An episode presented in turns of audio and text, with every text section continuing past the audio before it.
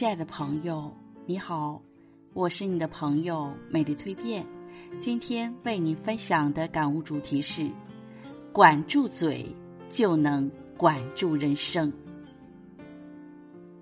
古语有云：“病从口入，祸从口出。”人活一张嘴，我们用之饮食表达，但往往口不随心，很难去控制它。吃的太多而变胖。说的太多而引是非，能管住嘴的人往往很自律，也更容易控制自己的人生。一管住嘴是高级的自律。大学毕业三年，陆续见过许多同学，大家行业地位各不相同，唯一相同的就是胖了。可见在这件事上人人平等。生活不容易，除了变胖。普通人每天面对的压力，用暴饮暴食来排解；每天行色匆匆，好好的吃也成为了奢侈。刚认识朋友小谢时，他还是个胖子。偶然问起他的体重，他说都是因为工作压力太大，只有在晚上暴饮暴食时，才能稍微忘记业绩上难看的数据。加完班，带着辘辘饥肠、疲倦身心，从 CBD 回到住处时。唯一想做的事情就是大口大口的吃东西，在宵夜摊上的嘈杂里，他越吃越多，越吃越杂，直到有次半夜急性胃肠炎发作，他才意识到要管住嘴巴。后来在健身房碰到他时，他正在减脂，已经吃的很少了。最近看他状态也越来越好。生活虽然烦恼不断，但人在失落时，最应该管住的是嘴。不乱吃，也不多吃，低潮不可怕，因为到目前为止，你已经从你认为不会度过的事情里面幸存下来了。但吃坏的身体却很难修复。卡夫卡说：“你所站立的地面大小不超出你双足覆盖的面积，胃口就这么大，再多美食也不过饱腹，余下的多是成为了脂肪。管住自己的嘴。”是自律的第一步，自律能让身体保持最好的状态，活得更自在。二，管住嘴是难得的教养。嘴字拆开是此口角，有人解释说，嘴便是此处有口角，世间的是非多出在口角上面。佛教有恶业，其中两舌是一种。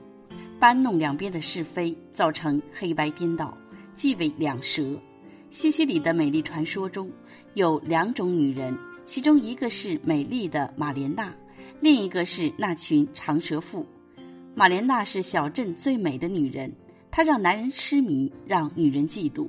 最初传闻玛莲娜的新婚丈夫战死沙场，一个美丽的寡妇从此深陷流言蜚语中。在这个小镇上。女人们捏造黑白不分的是非，说她浪荡、勾引男人，甚至告上法庭。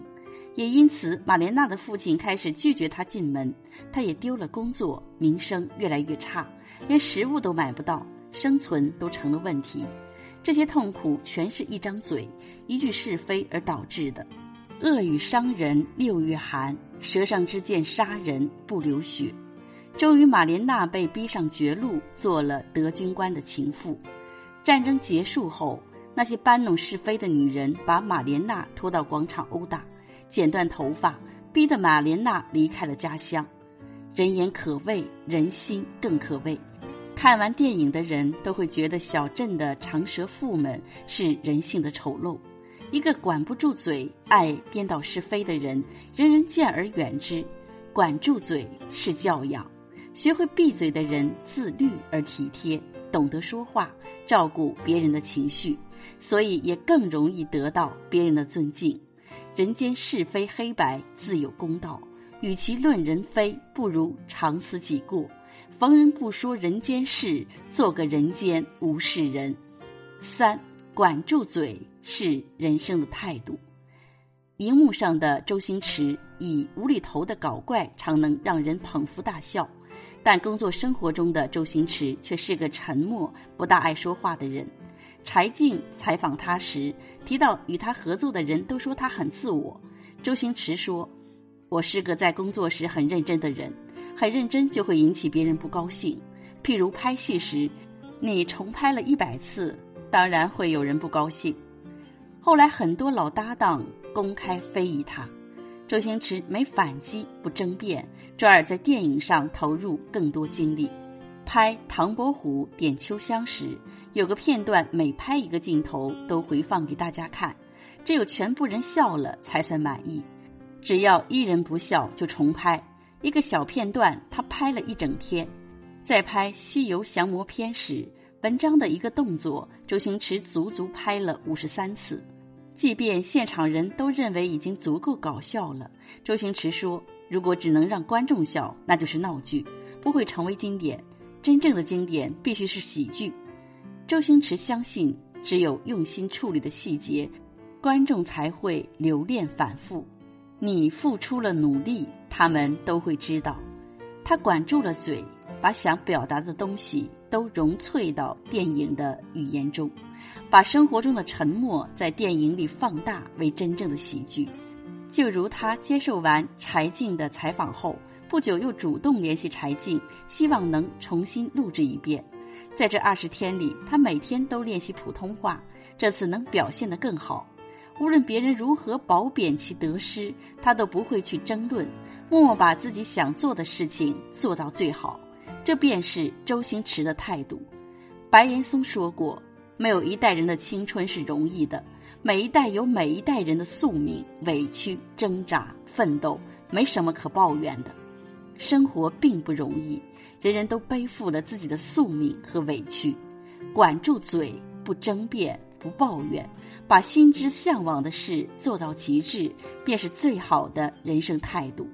人平生胃口忙。”忙于吃，忙于说，忙于嘈杂凡俗，而不曾照顾内心。